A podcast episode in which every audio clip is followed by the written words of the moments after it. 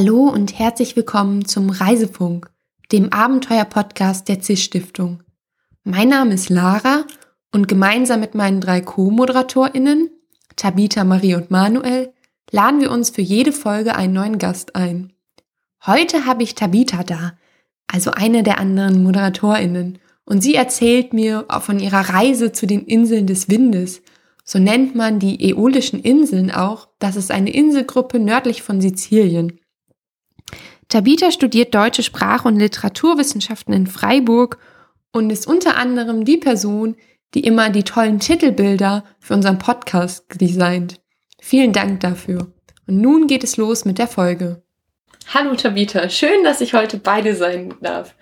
Ähm, bevor wir anfangen, erklär doch einfach mal die das CIS-Prinzip in deinen eigenen Worten? Das CIS-Prinzip in meinen eigenen Worten, ich würde sagen, so Moment Nummer eins, du stehst irgendwo und denkst dir, was zum Himmel mache ich hier und wieso? Moment Nummer zwei, absolutes CIS-Klick und Moment Nummer drei, äh, man hört eigentlich nie mehr richtig auf, äh, dann mit CIS unterwegs zu sein, sobald man einmal angefangen hat. Und ähm, wie kam es eigentlich zu deiner Reise und wie hast du dich für dein Thema entschieden? Also bei mir war das äh, sehr zufällig eigentlich, dass ich einfach in der Zeitung gelesen habe von einem Mädchen aus meiner Region, die das auch gemacht hat.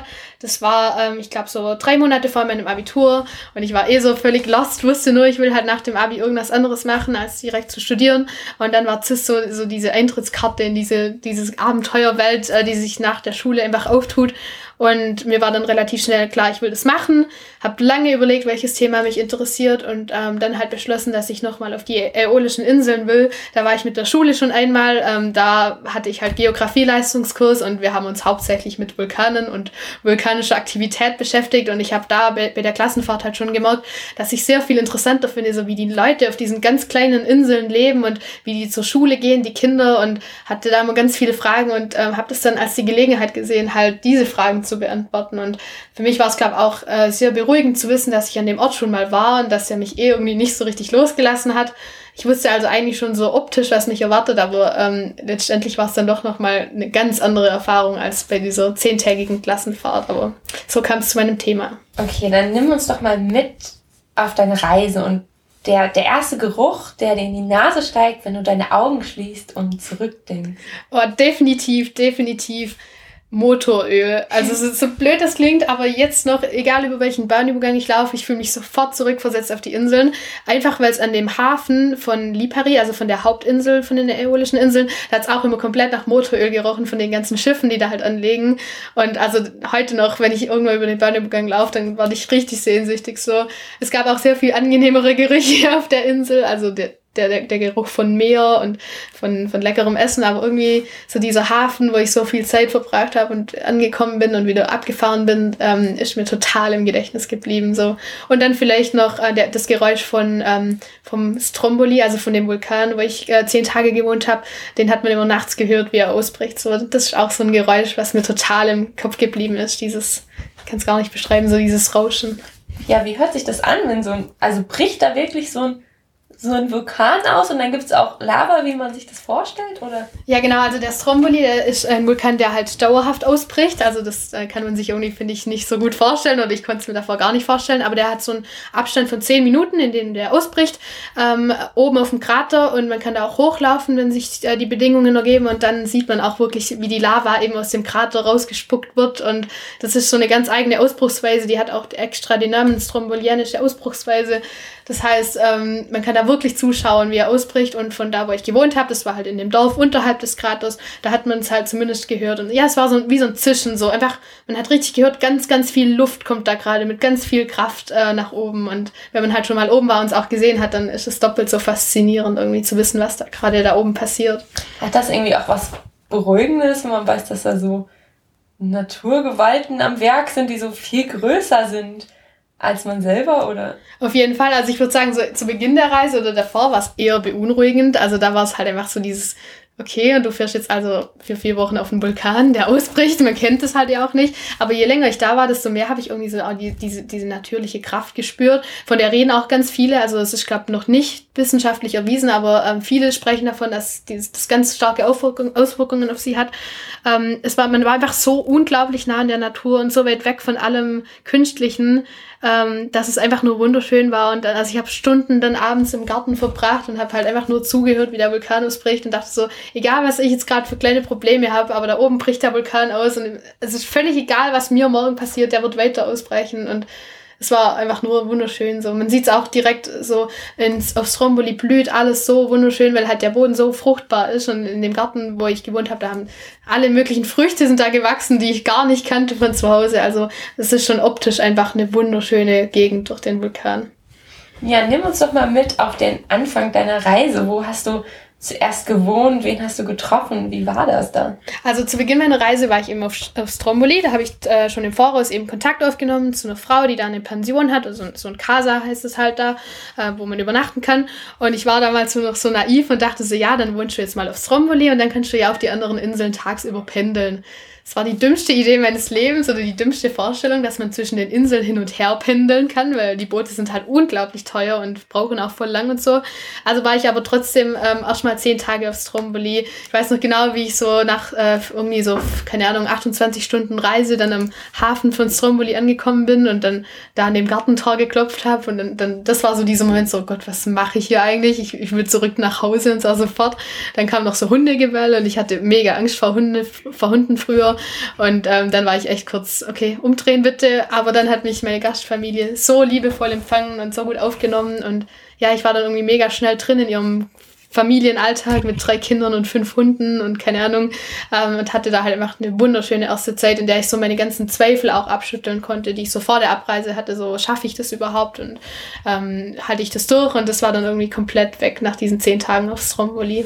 Was war so das, was dir am meisten Angst gemacht hat vor der Reise? Ich glaube, am meisten Angst gemacht hat mir tatsächlich das Alleine sein und das Wegsein von der Familie. Ein Monat ist eigentlich wirklich nicht lange, aber es war halt so, trotzdem zum ersten Mal, dass ich einen Monat weg war und so ganz alleine war. Und ähm, ich glaube, ich hatte halt Angst, dass ich nicht mit mir allein sein kann, was so im Nachhinein total absurd ist, weil irgendwie das das Schönste in der ganzen Reise war und ich es total genossen habe und ähm, irgendwie jetzt am liebsten nur noch alleine verreisen würde. Aber ich glaube, das hat mir Angst gemacht. Ja, das, also ich hatte einfach Angst, dass ich mich selber enttäusche, indem ich es nicht schaffe. Aber mein, mein, meine Lust auf die Reise war so groß, vor allem auch durch das Mai-Treffen, wo die schon Gereisten halt berichtet haben. Ab da wusste ich so, ich will das unbedingt auch schaffen. Ich will danach stolz auf mich sein und, und sagen, ich habe das geschafft, einfach um es mir selber zu zeigen, dass ich das kann und ähm, ja, da, da hat mir halt Stromboli einfach so die, die, die den größten Anschub gegeben. So am letzten Tag, als ich dann abgereist bin, hat so die äh, Großmutter, die da in dem Haus gewohnt hat, auch so zum Abschied zu mir gesagt, bleib so tough, wie du, oder bleib so mutig, wie du bist. Und ich war so, krass, ich hätte mich halt selber niemals als mutig bezeichnet und sie hat das einfach gemacht und äh, hat mir damit so einen äh, Ansporn gegeben, einfach die Reise auch weiter so zu gestalten. Ja, ich finde auch immer, wenn man so alleine ist, dann lernt man sich selber nochmal anders kennen oder das stärkt so richtig die Beziehung zu einem selber. Auf jeden Fall, das habe ich in so vielen kleinen Momenten gemerkt, wo ich, wo ich einfach so über mich selber und meine eigene Dummheit gelacht habe oder, oder mir selber Mut zugesprochen habe, so wie wenn es zwei Personen wären irgendwie und, und so eine Stimme auf einmal in mir war, die ich halt davor gar nicht kannte, so, und die aber die ganze Zeit ja schon in mir gewohnt hat und also ich habe es dann voll genossen, einfach so selber Dinge zu unternehmen, wo ich einfach komplett selbst entscheiden konnte, jetzt mache ich das oder jetzt mache ich das. Also es war fast die wichtigste Person, die mir auf der Reise begegnet ist. Du selber. Ja. Ist es auch jetzt so, dass du dir ganz besonders, also ganz bewusst manchmal irgendwie Auszeiten mit dir selber nimmst und irgendwie alleine spazieren gehst oder andere Dinge machst, wo du ne, das Gefühl hast, dass du ähm, dich mit dir selber nochmal in besonderen Kontakt kommst oder ist es was, was du so verinnerlicht hast, was irgendwie eh schon die ganze Zeit passiert. Also ich glaube, ich habe es verinnerlicht und dann danach halt äh, einfach mehr gemerkt, okay, ich brauche einfach meine Zeiten für mich allein so ähm, und das dann ganz automatisch auch gemacht und ganz automatisch so das Alleinsein auch gesucht irgendwie. Ähm, das kommt dann einfach, glaube ich, so aus einem raus so. Also jetzt auch, ich wohne jetzt halt hier mit 19 Leuten zusammen und das ist, ich lieb's voll, aber ähm, ich ne, gehe dann ganz bewusst halt wieder in mein Zimmer und, und mache da meine Sachen für mich allein. Und ich bin auch seitdem schon ein paar Mal alleine wieder gereist so und habe das auch jedes Mal total genossen, dann wieder so. Es war so, ich habe zu allen Tschüss gesagt zu Hause und dann war ich so, so, und jetzt bin ich wieder mit mir allein, so wie, wie so ein Wiedersehen halt mit einer alten Reisebekanntschaft und dann ging es wieder los und dann war ich wieder so, keine Ahnung, zehn Tage auf mich gestellt und habe es total genossen. In dem Casa, wo du auf Stromboli war, hast du dann da mitgearbeitet und dir so dein, dein Lebensunterhalt da quasi erarbeitet oder haben die sich einfach so aufgenommen? Wie lief das? Genau, das lief so, wie du gerade ähm, so erklärt hast. Also ich habe ähm, die Frau damals schon angeschrieben mit dem Angebot, dass ich dann ein bisschen helfen kann in der Pension, einfach ähm, um irgendwie so ein Entgegenkommen zu schaffen, weil ich wollte ja auch auf gar keinen Fall so ihnen einfach so auf der Tasche liegen, weil sie auch davon leben. Das war generell sehr schwierig auf den Inseln, weil natürlich der Großteil der Menschen vom Tourismus lebt und davon, dass halt Menschen in ihre Häuser kommen und dafür bezahlen. Aber die Frauen, äh, also die Großmutter und ihre Tochter waren einfach unglaublich zuvorkommend und haben mir dann halt gesagt, was ich ihnen helfen kann. Und ähm, so habe ich dann zum Beispiel irgendwie so die Terrasse geputzt, aufgeräumt, die Hunde gefüttert, mich um die Mädels gekümmert, also, also die kleinen Kinder. Äh, da war ich so ein bisschen die große Schwester dann und äh, die haben es auch total genossen, dann mit mir so Sachen zu machen. Ähm, und es waren wirklich Arbeiten, die einfach auch Spaß gemacht haben. Selbst wenn es nur Unkrautzupfen war oder so, habe ich das voll gern gemacht, so, so in der Sonne. Und ähm, dann mittags haben sie mich eh immer zum Strand geschickt und haben gesagt, so, jetzt machst mal drei Stunden Pause am Meer. Und also trotzdem ähm, vielleicht auch für spätere Reisende, also ich würde es immer empfehlen, so, so anzufangen und so die Hilfe anzubieten. Man fühlt sich dann halt auch einfach wohler, wenn man da wohnt, einfach irgendwie ein bisschen, dass man auch was zurückgeben kann. Trotzdem ist halt auch immer ein bisschen ähm, mit Stress verbunden im Sinne von, man will alles richtig machen, man will auch keine Aufgabe ablehnen, weil man das Gefühl hat, dafür ist man ja da oder man möchte ihnen ja ähm, irgendwie helfen zur Hand geben, gehen. Also es ist dann schon ein bisschen schwieriger, sich so aufs Reisethema und auf die Reise mit sich selbst zu ähm, einzulassen und äh, zu konzentrieren, wenn man halt nebenher noch arbeitet. Aber für mich war es auf jeden Fall ein guter Einstieg. Wie konntest du denn mit der Familie und gerade auch mit den Kindern kommunizieren? Also das war sehr großes Glück, weil die Familie kommt ursprünglich aus Österreich. Das mhm. heißt, ähm, sie haben Deutsch gesprochen, aber sie waren auch sehr konsequent mit mir. Und so nach drei Tagen hieß es dann so, ab jetzt wird nur noch Italienisch gesprochen. Einfach weil ich es auch lernen wollte. Das habe ich auch klar kommuniziert und auch davor schon ein bisschen angefangen. Und dann war, waren die halt der Meinung, ja, je mehr sie mit mir Italienisch reden, desto besser. Und das hat mir auf jeden Fall auch gut getan. Vor allem auch, weil abends oft Gäste kamen von der Insel und ich ja auch mit den anderen Leuten auf der Insel hauptsächlich Italienisch sprechen musste. Also ja, wurde ich da so ein bisschen ins kalte Wasser geworfen habe natürlich nicht ansatzweise alles verstanden, aber auf jeden Fall sehr viel dazugelernt, so ähm, im Italienischen. Das finde ich tatsächlich auch krass mutig. Also. Ja, keine Ahnung, wir haben auch viele so ähm, gesagt, ähm, halt im Vorhinein, ja, du musst dich darauf gefasst machen, dass auf der Insel halt einfach viele Leute nur Italienisch sprechen. Aber irgendwie waren wir dann halt, also ich war immer relativ gelassen und dachte so, ach, irgendjemand findet sich schon, der Englisch redet. Und Französisch kam mir auch total entgegen, weil irgendwie viele Menschen kein Englisch, aber dafür Französisch sprechen auf der Insel. Und ähm, da, damit konnte ich mich dann auch durchschlagen. Also bin jetzt natürlich kein Italienisch-Profi geworden in den vier Wochen, aber darauf lag ja auch überhaupt nicht mein Fokus. So, ich wollte ja nicht die Sprache lernen, sondern die Geschichten, die die Menschen erzählen, hören. Was war so eine Geschichte von Menschen, die dich besonders beeindruckt hat? Schwierige Frage, weil ich so viele Geschichten gehört habe, die ich unglaublich spannend fand. Zum Beispiel ein äh, Journalist, ähm, der eben lange Zeit in Rom als Journalist gearbeitet hat und als Autor und er hat von sich selbst gesagt, er hatte ein total erfülltes, aber auch volles Leben einfach. Und ähm, dann wurde irgendwann sein Vater krank und ist dann nach langer Krankheit auch gestorben. Und das war für ihn der Punkt, wo er dann das Leben in Rom aufgegeben hat und nach Lipari auf die Insel gekommen ist und sich ein leerstehendes Haus gekauft hat und das aufgebaut hat. Und er hat gesagt, so zum ersten Mal hat er das Gefühl, er ist jetzt in so einem Hafen angekommen. So, er war davor immer nur so auf dem wilden Meer und das war dann so sein Hafen. Das hat mich zum Beispiel unglaublich beeindruckt. Oder ein anderer, der irgendwie einfach nur da war. Paolo hieß der, so, so ein junger Mann, der dann einfach mir alle meine Fragen beantwortet hat und irgendwann hat er so gesagt, ja, ähm, was er am wichtigsten findet, ist, dass er bewusst entscheidet, ähm, dass er hier glücklich ist. Und also das hat mir ganz viel mit auf den Weg gegeben, dass alles, was wir irgendwie bewusst entscheiden, einfach in unserer Hand liegt und uns dann auch glücklich machen kann. Und ja, weil ich habe halt ganz lange nicht verstanden, wieso die Menschen ja alle freiwillig auf den Inseln leben, wo die Bedingungen doch oft so schwierig sind und sie so ein einfaches Leben auch führen müssen im Vergleich zu uns. Und äh, irgendwann habe ich halt verstanden, die sind alle so glücklich, weil die das bewusst entschieden haben. Die haben gesagt, sie nehmen alles in Kauf, was an Schwierigkeiten auf sie zukommt, nur um ähm, hier zu leben. Und das hat mir voll für mein weiteres Leben mit auf den Weg gegeben, dass wir immer selber in der Hand haben, äh, was wir halt machen. Und wenn es uns wo nicht gefällt, dann müssen wir halt entweder unsere unsere Einstellung ändern oder den Ort. So eins von beiden, je nachdem, was funktioniert. Und warum glaubst du, nehmen Menschen all diese Anstrengungen auf sich, um an, auf diesen besonderen Inseln zu leben? Was ist so das, was Menschen daran so faszinierend? Ja, daran habe ich auch lange so geknabbert, weil es irgendwie voll schwierig zu beantworten war. Also ich habe auch jeden Einzelnen so gefragt, ja und, und warum und, und überhaupt. Äh, viele haben mir halt dann die Rückmeldung gegeben, dass man da aufgewachsen sein muss, um das so richtig zu kennen und zu schätzen. Und das kann ich auf jeden Fall auch nachvollziehen, so ansatzweise. Also ich komme halt so von so einem kleinen Minidorf und habe das früher auch immer so scherzhaft mit einer Insel verglichen, so, weil ohne äh, Führerschein war ich halt komplett aufgeschmissen. Und ähm, dann wusste ich aber auch, ich liebe das Laufleben trotzdem nur, wenn ich da einfach aufgewachsen bin. Und für Leute, die halt irgendwie ihr ganzes Leben in der Stadt gewohnt haben, wäre es vielleicht auch nichts.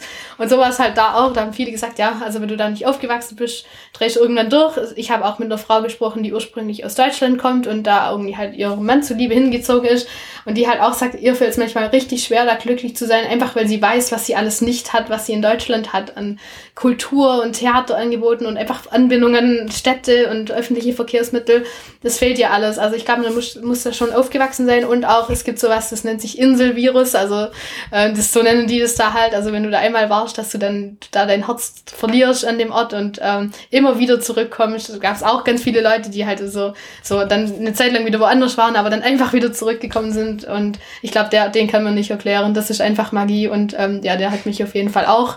Also ähm, bei mir war es sicher auch nicht das letzte Mal, dass ich da dann war, weil es einfach immer wieder so zurückzieht. So heißt ja auch meine äh, Studien Studienarbeit oder mein ganzes Reisethema, äh, Sempre il Vento, also dieser Wind, der halt immer wieder die Menschen zurück an diese Inseln weht. Mhm. Gab es Menschen, die dir vielleicht zu, zu Vorbildern geworden sind in bestimmten Thematiken?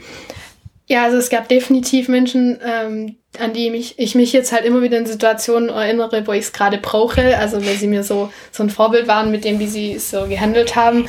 Also ähm, gerade Paolo, der Mann, der halt einfach so die Ruhe weg war und, und die Ruhe selbst und immer alles so hingenommen hat, wie es gekommen ist, weil er einfach wusste, er äh, er macht es jetzt gerade so, wie er es will und er hat die Situation in der Hand und ähm, der war mir dann in vielen hektischen Momenten meines Lebens so in Erinnerung, wo ich dachte, ich möchte einfach auch so zufrieden mit allem werden und alles so annehmen können wie er oder auch ähm, eben die Großmutter auf Stromboli, die halt ähm, irgendwie zu diesem Zeitpunkt richtig finanzielle Probleme auch hatte und ähm, die Tochter oder die Enkelin von ihr ähm, war dann fast mit der Grundschule in Stromboli fertig und dann standen die halt vor der Frage, was jetzt, weil es halt auf Stromboli keine weiterführende Schule gibt und wo schicken sie jetzt ihr Kind hin.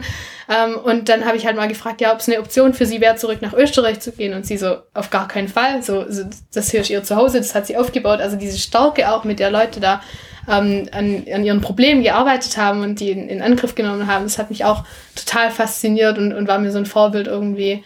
Und einfach auch die Fröhlichkeit. So ich, also es klingt so klischeehaft, aber als ich zurück nach Deutschland gekommen bin, eigentlich schon im Bus in Rom, äh, als dann wieder Deutsche um mich rum waren, war ich so, nein, bitte nicht, weil einfach das auch bei mir selber immer wieder kommt es bei mir hoch, so diese deutsche grundsätzliche Unzufriedenheit und, und irgendwie dieser Pessimismus, der halt denen da unten halt so ein Fremdwort ist. So, da wird halt alles auch schon mal grundsätzlich positiv angenommen. Und das habe ich auf jeden Fall versucht, äh, so in mein Leben, in mein Denken zu integrieren. Scheitere immer wieder dran, aber ich glaube, man muss halt einfach immer oft, oft genug wieder dahin und, und sich von dieser Fröhlichkeit und dieser Leichtigkeit anstecken lassen. Hm, dann starten wir doch mal mit unserer Schnellfragerunde. Gab es einen Luxusgegenstand, den du mitgenommen hast? Oh, schwierige Frage. Also natürlich nicht. Natürlich habe ich nur die allernötigsten Sachen mitgenommen. Vielleicht ein Luxusgegenstand für jemand anderes. Und zwar äh, meine Gastfamilie auf Stromboli, die hat mich halt vor meiner Abreise zu ihnen äh, gebeten, ob ich vielleicht ähm, ihnen was mitbringen kann. Und zwar eine Sellerieknolle ich war halt so mega irritiert, aber ich dachte so, okay, danke, dass die mir schon mal ein Gastgeschenk vorschlagen, ist ja auch nicht schlecht.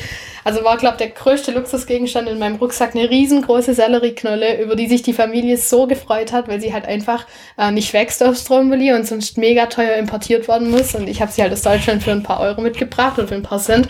Und ja, sie waren so glücklich an dieser Sellerieknolle, dass ähm, dass, dass sie da halt den puren Luxus drin gesehen haben. Also ich glaube, sonst hatte ich eigentlich keinen Luxuszeug dabei, äh, sondern weil mein Rucksack oder die Kapazität von meinem Rucksack doch relativ begrenzt war. Was wäre denn so dein ultimativer Einpacktipp? Also definitiv das Tagebuch. Ich meine, das muss man ja eh machen. Ihr habt eh alle keine Wahl. Das Tagebuch muss mit. Aber das war so mein treuester Begleiter irgendwie. So wenn ich mit niemand reden konnte oder wollte oder halt mich über irgendwas aufregen wollte, dann, dann war das Tagebuch halt immer so der stille Zuhörer und es hat richtig gut getan, das alles so festzuhalten. Ich saß halt oft so stundenlang dann am Strand und habe da reingeschrieben wie verrückt und ja, jetzt äh, ist das halt so Zeuge von allem. Also unbedingt ein schönes Tagebuch, mit dem ihr euch voll wohlfühlt, ähm, das ihr voll gerne beschreibt einfach. Es gibt ja auch so unterschiedliche Formen, das mitnehmen will. Dann ähm, kann halt die Reise optimal dokumentiert werden. Ja, das finde ich total spannend, weil ich irgendwie so, ähm, also mein Tagebuchschreiben war für mich häufig irgendwie eher anstrengend. Also ich hatte das Gefühl, okay, ich muss es jetzt alles irgendwie dokumentieren und dann auch nicht so, dass ich das verstehe, sondern das ist ja auch eins der Dokumente, die man dann drei Monate nach seiner Reise abgibt. Ähm, ja, und häufig war das dann irgendwie was, was ich irgendwie auch noch machen musste neben dem ganzen Menschentreffen und ja, fand das dann eher anstrengend. Ähm, bist du eher so der durchgeplante Typ gewesen oder hast du dir viel Freiraum für Spontanität gelassen? Also ich würde sagen, im Voraus und am Anfang meiner Reise war ich ähm, sehr auf so Durchgeplantheit irgendwie fokussiert und wollte das auch so einfach auch für mich als Sicherheit und für meine Eltern, die gar nicht zu jeder Sekunde wissen wollten, wo genau sich ihre Tochter gerade rumtreibt. Aber das wurde auf der Reise immer weniger. Also ich habe dann irgendwie viel spontaner halt entschieden, so da zu übernachten oder da zu sein und heute das zu machen oder das. Ich glaube, das ähm, man, man, kommt da halt so rein in dieses spontane Leben. So, ich finde, es halt voll so dieser Anfang, in dem man die Komfortzone verlässt und eigentlich am liebsten noch schon noch alles alles geplant haben will, aber mit der Zeit dann alles so spontan entscheidet und es voll genießt und dann gar nicht mehr zurück will in so einen Alltag. Also es war so schön, morgens aufzuwachen und noch keine Ahnung zu haben, was der Tag bringen wird und abends hat man dann voll viele Erlebnisse hinter sich, äh, von denen man dann halt morgens noch nicht wusste, dass sie passieren. Also es hat definitiv seinen Reiz, so in den Tag reinzuleben und jetzt bin ich das auch deutlich mehr der Typ. Also ich mag das voll gerne, einfach mal loszugehen und zu schauen, was passiert so. Was war so das Widerlichste, was du essen musstest?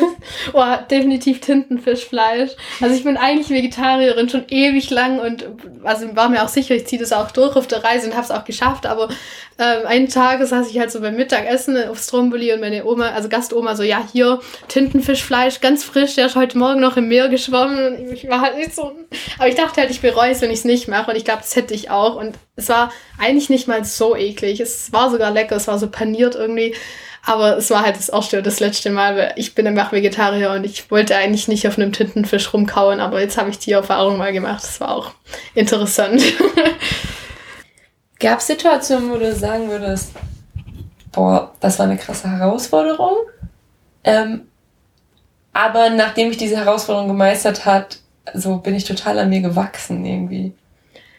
Also wenn ich so zurückdenke, glaube ich wirklich, dass der Anfang am schlimmsten war. Also eigentlich eher die Zeit davor, so die Nacht davor irgendwie oder so. Ich so, wirklich so unglaublich Angst hatte, in diesen Bus zu steigen und dann vielleicht auch so der erste Abend, also ich bin über Nacht gefahren und dann ähm, war mit einer Flixbus halt viel zu spät und dann bin ich so in Verona im strömenden Regen nachts gestrandet und da dachte ich so, oh Gott, oh Gott, also es geht gerade ganz schief. Und also das war so drei Minuten und dann kamen so irgendwelche italienischen Omas, die halt irgendwie mir die Hilflosigkeit im Gesicht angesehen haben und sich mich dann so adoptiert haben und dann mit dem Busfahrer das alles geregelt haben, dass wir einen anderen Bus nehmen können und mich dann mit irgendwelchen Schokocroissants versorgt haben und ab da ging es halt wirklich nur noch bergauf und ich dachte so, oh okay, das ist jetzt das Cis-Glück, von dem alle immer reden. Und dann war meine Reise eigentlich wirklich geprägt von Leichtigkeit. Also ich hatte dann wirklich nicht mehr so krass so, so, so Tiefen, wo ich irgendwie eigentlich viel mehr an Tiefen erwartet hätte. Aber ich glaube halt, ich bin dran gewachsen, dass ich mich überhaupt diese Reise getraut habe. So. Und dann vielleicht noch eine Situation auf Stromboli, als ich halt irgendwie so ein bisschen Mental Breakdown hatte, als ich halt völlig fertig von diesem Mithelfen war und dieser Abhängigkeit von der Familie. Und ähm, dann halt irgendwie mal dachte, okay, jetzt wäre es dann auch wieder schön, ähm, irgendwie so zu Hause zu sein oder für mich zu sein. Aber es waren wirklich nur Momente, die dann direkt wieder abgelöst wurden durch so richtig schöne Momente. Du bist dann ja auch noch auf die anderen Inseln gefahren. Wo hast du da so gewohnt? Genau, also nach Stromoli bin ich dann nach Lipari gefahren und da habe ich ähm, ein Mädchen, Mädchen kennengelernt, die sich halt zusammen mit anderen Jugendlichen dafür einsetzt, dass sie ähm, die Inseln wieder ein bisschen mehr in den Fokus rücken und, und die Menschen, die da wohnen, irgendwie so zusammenschweißen. Ähm, und dieses Mädchen hat mir dann eine Wohnung angeboten, die halt irgendwie ihnen noch gehört hat und die leer stand und ich war so völlig perplex und mein erst, meine erste Frage war halt, ja, wie viel kostet sie? Und das Mädchen so, ja, gar nichts, die kriegst du umsonst und ja, das war ein cooler Moment, als ich dann so in meiner Wohnung stand und so, wow, okay, das ist jetzt meine für die nächsten zehn Tage. Das war unglaublich cool. Äh, zwischendurch war ich dann wieder krass einsam, weil so der Übergang von Großfamilie zu eigene Wohnung für sich war schon auch äh, extrem, aber ähm, genau, da habe ich dann noch gewohnt und dann noch in einem Hostel Hostel, aber halt auch für günstigere Konditionen, weil ich die Hostelbesitzerin dann mittlerweile kannte, die mir dann halt so ein kleines Zimmerchen bereitgestellt hat. Also auf Paris fiel es mir deutlich schwerer, halt Privatpersonen zu finden, die halt sagen, ja komm, ich öffne so meine Tür für dich ähm, ohne Entgelt, weil da eben alles so vom Tourismus lebt. Und äh, als dann die letzten Tage aber noch so ein Sturm aufkam und halt in Frage stand, ob ich meine Fähre nehmen kann, kamen auf einmal fünf Leute, ja, du kannst bei uns übernachten, du kannst bei uns übernachten. Also manchmal sind so Notsituationen halt wirklich dankbar, um dann Menschen zu finden, die halt dann doch die Türe öffnen, als wenn man es nur so aus Entspanntheit rausfragt. Also da habe ich dann ganz, ganz viel Gastfreundschaft äh, erfahren dürfen, so dass sie mich alle aufnehmen wollten. Du hast ja auf Lipari auch die Jugendgruppe oder eine Jugendgruppe kennengelernt, die sich so mit den Inseln beschäftigt. Ähm, war das auch die, das Mädchen, was dir die Wohnung vermittelt hat, oder? Genau, richtig. Also die, sie ist Maria und sie hat eben Ilmore Eoli ins Leben gerufen, so hieß die Gruppe. Ilmore ist praktisch so der Ureinwohner von Lipari und ähm, die haben einfach begriffen, das ist wichtig und es ist wichtig, dass sich Menschen, die hier wohnen, mit der Insel und der Heimat und der Geschichte identifizieren können. Und das haben die in den Vordergrund gehoben, indem sie einen Blog gestartet haben, sowohl auf Instagram als auch auf einer Website und da einfach immer Geschichten erzählt haben. Also eigentlich im Endeffekt haben sie das gleiche gemacht wie ich auf meiner Reise. Sie haben Geschichten von Leuten gesammelt, die da wohnen und die dann erzählt. Und ich finde, das ist eine ganz, ganz wichtige Arbeit. Das könnte man sich eigentlich für jede Heimat von uns wünschen, dass es einfach so so eine Zusammenfassung der Heimat gibt oder so, dass das festgehalten wird und die sind da total engagiert so ähm, und es war halt auch ein krasser Kontrast zu vielen anderen Jugendlichen, mit denen ich gesprochen habe, die halt so waren so nach dem Abi gehe ich weg von hier einfach auch weil ich hier nicht die Perspektiven für mich sehe, die ich brauche und die waren aber so nein, also sie sind zwar auch zum Studieren ins Ausland oder zumindest aufs Festland, aber sie sind immer wieder zurückgekommen. Oder kommen halt bis heute immer wieder zurück. Du hast ja auch in deinem Reisebericht geschrieben, dass du mit denen irgendwie zusammenarbeiten möchtest oder da mitarbeiten darfst, dass sie dich gefragt haben, was ist daraus so geworden, jetzt nach anderthalb Jahren? Mhm. Ja, genau, stimmt. Also direkt nach meiner Reise oder eigentlich während ich noch dort war, ähm, haben sie mich eben gefragt, ob ich Lust habe, so als außenstehende Beobachterin auch mitzuschreiben, also auch so Geschichten aufzuschreiben. Und da war ich halt absolut begeistert so ähm, und habe es dann auch tatsächlich gemacht. Also ich, als ich wieder zu Hause war, habe ich so mit jedem Monat, der vergangen ist, halt andere ähm, Reflexionen auch zu der Reise bekommen und habe darüber Texte geschrieben und denen dann geschickt. Oder zum Beispiel diesen Sommer ähm, ist auf ja... Auf Italienisch dann? Nee, auf Englisch. Das war dann sehr erleichternd, dass es nicht auf Italienisch sein musste. Also die waren dann schon auch generell ähm, sehr englisch ausgerichtet auf der Website, damit es halt auch eben Interessierte aus anderen Ländern lesen können. Und zum Beispiel diesen Sommer ist ja der Stromboli sehr, sehr stark ausgebrochen. Also das war dann sehr viel stärker als normal und auch mit einer toten Person. Ähm, und da war es dann für mich auch total spannend, halt von, von ähm, Außenstehenden, ähm, also von, der, von weit weg irgendwie wieder drauf zu schauen. Und es hat sich total komisch angefühlt, nicht da zu sein. Und äh, darüber habe ich zum Beispiel auch geschrieben. Aber es ist halt auch so, dass die relativ viel zu tun haben, gerade vom Studium. Ähm, und aber eben trotzdem auf Sparflamme diese Website weiter betreuen. Und ich freue mich schon, wenn ich die dann wiedersehe und dann hoffentlich auch wieder aktiver ein bisschen mitmachen kann. Ist denn schon ein weiterer Besuch auf den Äolischen Inseln von dir geplant oder warst du in der Zwischenzeit schon mal da? Also es ist definitiv geplant. Es war auch schon mal so sehr, sehr knapp vorm Hinkommen. Das war eben letzten Sommer. Da, also es war wirklich morgens, ich bin aufgewacht, ähm, hatte meinen Rucksack gepackt. Aber es war eben so, dass zwei Tage vorher der Stromboli ausgebrochen ist und ähm, dann gab es immer wieder Warnungen und es war nicht sicher, ob die Boote überhaupt hinfahren, weil das halt meine erste Station wieder gewesen wäre. Und dann war es halt wirklich einfach mein Bauchgefühl, was gesagt hat, mach's nicht, fahr nicht dahin, weil es hat keinen Sinn. Und ich wollte mir halt auch so dieses Bild von diesen Inseln nicht zerstören, das ich hatte. Und diese Glücklichkeit, die ich da hatte, wollte ich nicht zerstören, indem ich wieder hinfahre, wenn alles gerade so durcheinander ist und auch mein, mein Bauchgefühl so sagt, nee, es ist gerade nicht der richtige Zeitpunkt. Also habe ich dann alles gecancelt und glaube fünf Stunden später oder so kam dann auch die Meldung, dass er halt erneut ausgebrochen ist und ähm, eine offizielle Reisewarnung, dass man da einfach nicht hin sollte. Und dann ja, wusste ich auch, das hätte keinen Sinn gemacht. Aber ich glaube, noch so fünf Wochen oder so, dann ähm, fahre ich wieder hin, weil dann habe ich Semesterferien und da ist es auf jeden Fall geplant. Und ich freue mich auch voll, das dann mal so im Frühling, also früher Frühling nochmal zu sehen, weil ich ja beides Mal im Hochsommer da war. Genau, also die Inseln lassen mich so schnell nicht los. Genau, dann ist bestimmt auch weniger touristisch. Im, auf jeden Fall. Im Frühling. Wie lange bist du dann jetzt nochmal da? Ähm, wahrscheinlich nur so eine Woche oder so leider, aber besser als gar nicht. Das hört sich auf jeden Fall so an, als hättest du dein Herz dort, dort verloren. Ja, das kann man bestätigen. Mm, dann lass uns doch nochmal über dein Engagement nach der Reise reden. Wie ist es dann für CIS mit, dich, mit dir weitergegangen? Also ich war ja dann 2019 wieder auf dem Mai-Treffen als Gereiste und war da halt noch völlig im Trubel und habe es voll genossen, so alle wiederzusehen von meinem Jahrgang und so die ganzen Geschichten zu hören und so. Und äh, wusste aber halt irgendwie, dass, dass ich CIS jetzt dann auch nicht so nach den drei Tagen so verlassen kann. So Schloss Salem ist halt auch nicht weit weg von mir. Genau, vielleicht sollten wir noch mal kurz ein bisschen was zum zum Mai-Treffen überhaupt sagen? Ja, auf jeden Fall. Also dieses Mai-Treffen ist ja so diese zwei Tage komplett intensiv zusammengepackt, alle Reiselust, die es halt so auf der Welt gibt. Also lauter Jugendliche, die entweder schon gereist sind und erzählen oder halt reisen wollen. Und ähm, das findet eben immer auf Schloss Salem statt und man hat so irgendwie da schon so dieses Abenteuergefühl, man schläft alle zusammen, schlafen in Turnhallen und ähm, ja, man, man trifft halt ständig auf neue Leute, so man ist nur am Reden die ganze Zeit und am Fragen und ähm, das habe ich beim auch schon mal schon total genossen, aber da war ich auch noch so eingeschüchtert und oh Gott, schaffe ich das und überhaupt, aber beim zweiten Mal war es einfach nur wunderschön und so krass, wie alle irgendwie die gleichen Sachen berichtet haben, obwohl sie so in komplett ja. anderen Ländern waren, ja, und andere Themen hatten und also ich konnte bei jedem Satz zu sagen, ja, so ging es mir auch. Und ähm, genau, da äh, habe ich mich dann eben mit ein paar anderen äh, von meinem Jahrgang zusammengesetzt und wir haben auch gesagt, dass wir halt CIS jetzt nicht einfach so verlassen wollen.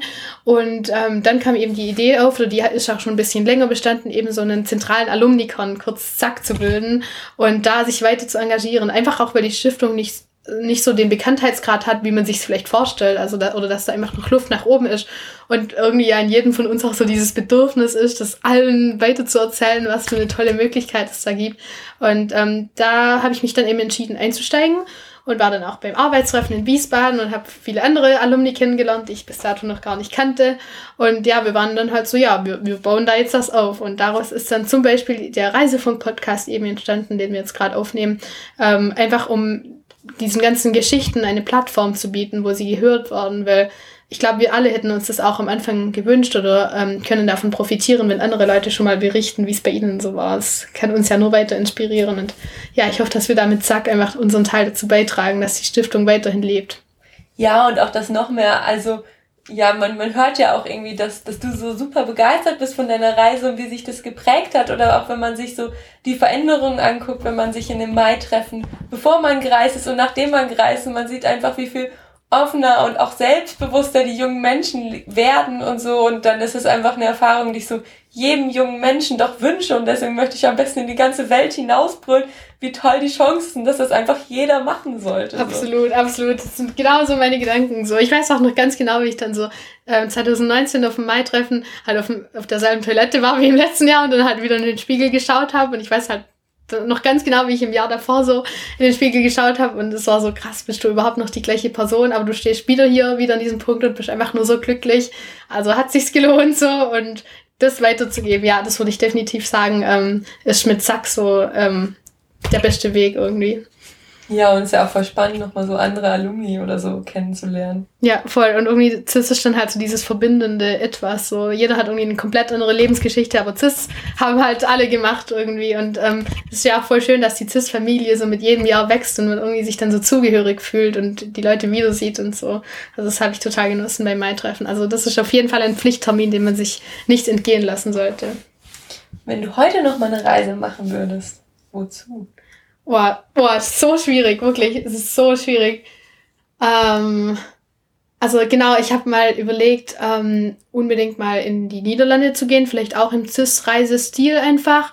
Ähm, und zwar Erstens, weil ich zu dieser Zeit halt ähm, das Tagebuch der Anne Frank nochmal gelesen habe und das so unglaublich spannend fand. Ähm, und dann habe ich mir überlegt, ich würde super gerne eine Reise machen zum Thema Leben festhalten. Weil ich schreibe total gerne Tagebuch und auch schon immer und habe immer schon diesen Drang gehabt, das festzuhalten, was ich so fühle und erlebe. Und ähm, ich fände es total spannend zu sehen, wie verschiedene Menschen das machen. Also gerade Anne Frank, die ja auch irgendwie unbedingt äh, festhalten wollte, wie so ihr Leben im Hinterhaus ablief und irgendwie was was da lassen wollte für die Welt danach. Und dann gibt es da auch noch eine, eine Frau, die ich kenne aus den Niederlanden, die auf YouTube erzählt hat von dem kurzen Leben von ihrem Kind. Das ist, glaube eine Woche alt geworden und sie hat aber jeden Tag so dokumentiert, wie es mit dem schwerkranken Kind ging. Und ähm, das würde ich unglaublich gern machen. Einfach ganz viele verschiedene Leute fragen, wie sie das Leben festhalten und ob sie es überhaupt festhalten, weil es gibt ja so viele verschiedene Ansichten.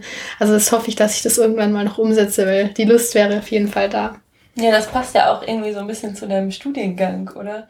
Ja, definitiv so. Also äh, ich studiere Germanistik und ähm, irgendwie so verschieden die Werke sind und die Gattungen und alles, aber irgendwo so der grundlegende ähm, Antrieb ist halt, dass man was festhalten will, was einfach gesagt und aufgeschrieben und festgehalten worden muss. Und ähm, das, deswegen ist sogar mittelalterliche Literatur spannend, wenn man denkt, krass, die Leute hatten damals schon was, was sie sagen wollten und gesagt haben dann auch. Das ist voll der, voll der spannende Blickwinkel. Wenn du jetzt an, an die neuen Zissler denkst, hast du so, so Tipps für, für Leute, die vielleicht noch reisen?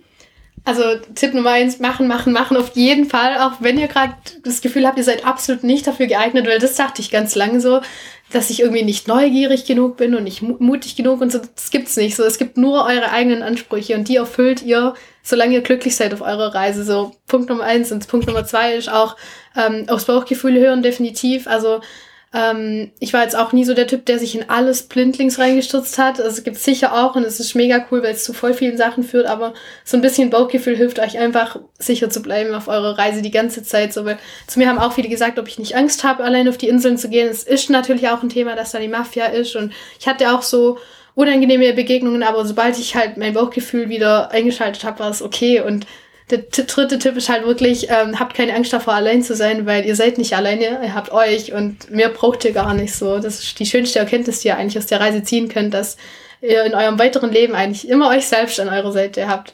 Und also ansonsten braucht ihr keine Tipps, weil macht's einfach, geht einfach los und ihr schafft es auf jeden Fall, definitiv. Das ist doch ein tolles Schlusswort. Dann danke ich dir ganz herzlich. Sehr gerne. Das war sie, die neue Folge des Reisefunks mit Tabita. Für Lob, Fragen, Anmerkungen oder Kritik stehen wir euch wie immer unter unserer E-Mail-Adresse reisefunk.cis-reisen.de zur Verfügung. Bis dahin.